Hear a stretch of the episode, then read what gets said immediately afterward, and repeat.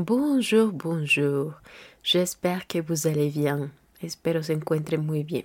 En este podcast estaremos hablando de los determinantes, de los artículos definidos, les articles définis, los artículos indefinidos, les articles indéfinis, y los artículos partitivos, les articles partitifs. Iniciaré por dar la descripción de los artículos definidos. Estos son le, el e, la, el a, el apóstrofe, el apóstrofo, le, el es en plural. Utilizaremos le para el masculino singular, la para el femenino singular, el apóstrofe para aquellos elementos, palabras, sustantivos que inicien con H muda o con una vocal. Le, el es, estaremos utilizándolo para palabras que se encuentren en plural. Estos artículos definidos, como su nombre lo indica, los estaremos utilizando con sustantivos, con palabras que tengamos bien determinadas. Por ejemplo, cuando utilizamos el verbo aimer, que es gustar o querer o amar, cuando utilizamos el verbo adorer, adorar, detester, detestar, por ejemplo. Enseguida utilizaremos los artículos indefinidos. Estos serán un, un, une, une, et des, de es. Un un lo estaremos utilizando para palabras masculinas singular. Une, une, para palabras femeninas y singular. De es lo estaremos empleando para palabras en plural. Estas herramientas vamos a utilizarlas al lado de sustantivos en donde no estoy siendo tan precisa o tan preciso como lo hago con los artículos definidos. Estas herramientas podrían también determinar la cantidad. Ahora, ¿qué pasa con los artículos partitivos? Estos serán du, de u, de la, de e, espace el a, de el apóstrofe, de E espace el apóstrofe y de, de E S.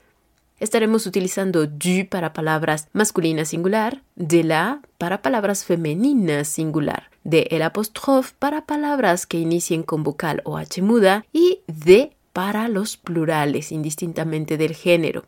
¿En qué cambiará el uso de los artículos partitivos con los definidos y los indefinidos? Que los partitivos indican una parte de un todo. Es decir, cuando yo no determino la cantidad, cuando yo no indico ese elemento tan preciso, quiere decir que podré utilizar estos artículos partitivos porque es la parte de un todo. Es decir, que si yo no tengo la cantidad o no puedo definirla, estaré utilizando esta herramienta. Voy a hacer el ejercicio con una lista del supermercado, por ejemplo, un liste de courses, ¿ok? Es un ejemplo solamente, estaré mencionando 20 palabras que podrían figurar en la lista de las compras. Es decir, estaré indicando estos ejemplos utilizando primero artículos definidos, enseguida artículos indefinidos y por último los partitivos para que podamos aterrizar esta explicación. Iniciemos. Número 1. Aubergine. Aubergine. A-U-B-E-R-G-I-N-E. Berenjena. Aubergine. L'aubergine.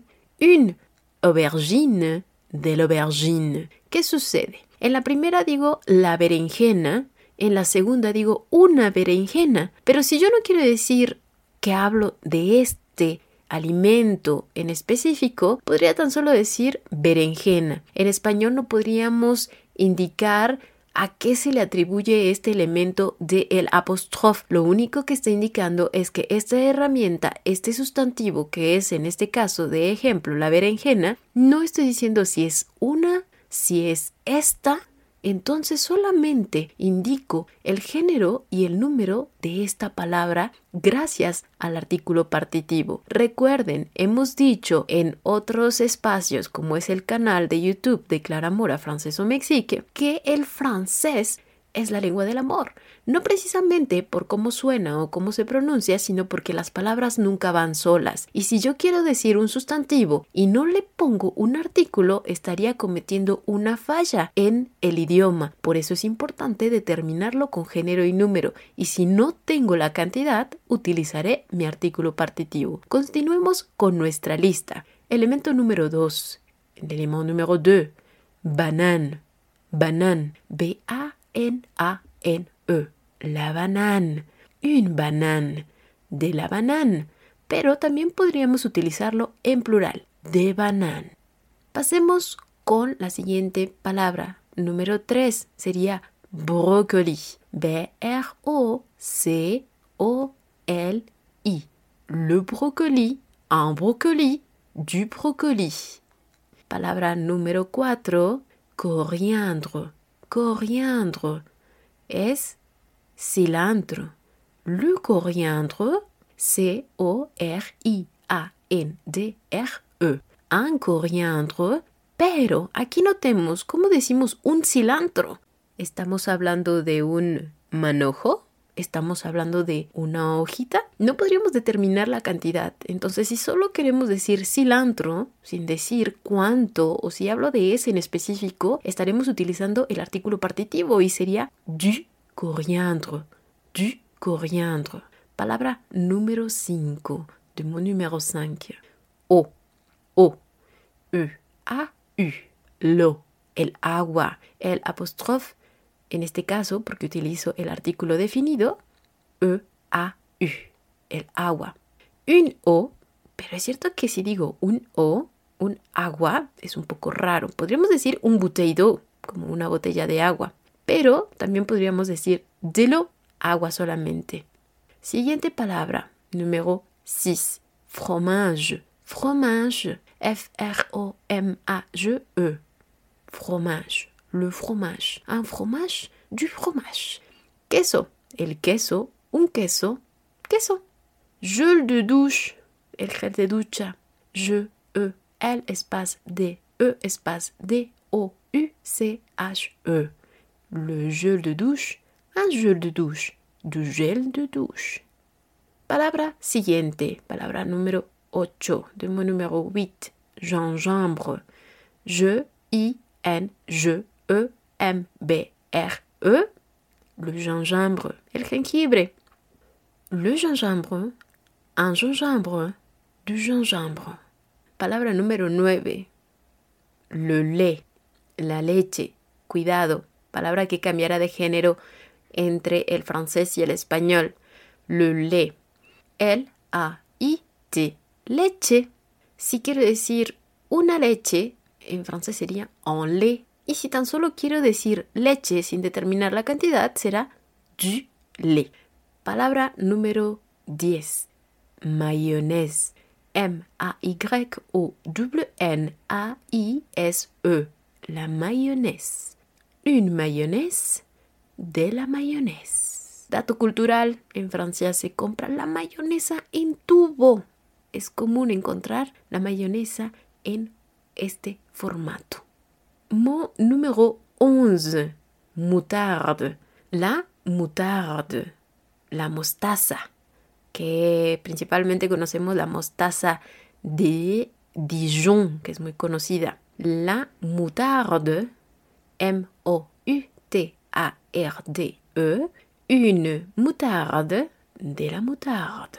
Le mot numéro 12 papier toilette, el papel higiénico, papel para el baño. Le papier toilette, P-A-P-I-E, R espace T-O-I-L-E-W-T-E. -E. Un papier toilette, du papier toilette. Persil, persil, el perejil. P-E-R-S-I-L, le persil, un persil, du persil. Recordemos, un perejil sería un poco extraño determinar la cantidad. Es por eso que lo ideal es utilizar du persil, porque no estamos indicando cuánto. Si quisiéramos decir un manojo, un bot, un bot es un manojo. Ahí sí, bot es B-O-W-T-E. Ahí estaríamos hablando de bot. Ahí sí podríamos determinarlo, pero si no queremos decir la cantidad y solamente poner en nuestra lista de, del súper, podríamos poner du persil y así no indicamos la cantidad. Le mot número 14, pomme, pomme, manzana, P-O-W-M-E. La pomme, une pomme de la pomme e incluso en plural sería de pomme. Podríamos decir unas manzanas o manzanas solamente. Uva sería la palabra número 15. Raisin. R-A-I-S-I-N. Raisin. Ahora podríamos hablar de un raisin, una uva, o simplemente du raisin o de raisin. Aquí marcamos que hablamos de uva o podríamos hablar de uvas. Zel. Zel sería la palabra número 16, le mot número 16. Le zel la sal es E-L. Un zel. Ahora, una sal, mm, cuidado, en francés es masculina. Un zel. Podríamos hablar de un grano de sal, sí, un grain de sel. Grain es G-R-A-I-N. O simplemente decir sal y sería du sel. Le mot número 17, palabra número 17, shampoing, shampoing, es H-A-M P-O-I-N-G. Le shampoing, un shampoing, du shampoing. También podríamos indicar une bouteille de shampoing. Mot numéro 18, palabra número 18, S-O-D-A. Le soda, un soda, du soda. Mot numéro 19, sucre, palabra número 19, azúcar le sucre, un sucre, du sucre. Ahora, es cierto que no diríamos un azúcar, sino podríamos decir un terrón de azúcar. Diríamos un morceau de sucre. Un morceau, M-O-R-C-E-A-U. Morceau que podríamos decir pedazo o trozo, pero en el caso del azúcar estaremos hablando de un terrón de azúcar. Y por último, la palabra número 20, le mot número 20, será la viande. V-I-A-N-D-E. La viande, ¿qué quiere decir la carne. Podríamos decir una carne, sí, une viande. O simplemente carne, y como es palabra femenina, sería de la viande. Estos elementos que acabamos de revisar los podemos utilizar en todos los sentidos, no precisamente en alimentos o bebidas. Podríamos hablar de tener paciencia y yo diría je de la patience. Tengo coraje, valentía y diría je du courage. Es decir, que los artículos partitivos los podemos utilizar para indicar género y número de los elementos de los cuales estamos hablando sin determinar una cantidad en específico. Espero este podcast les haya servido y nos escuchamos en la siguiente emisión. Merci beaucoup.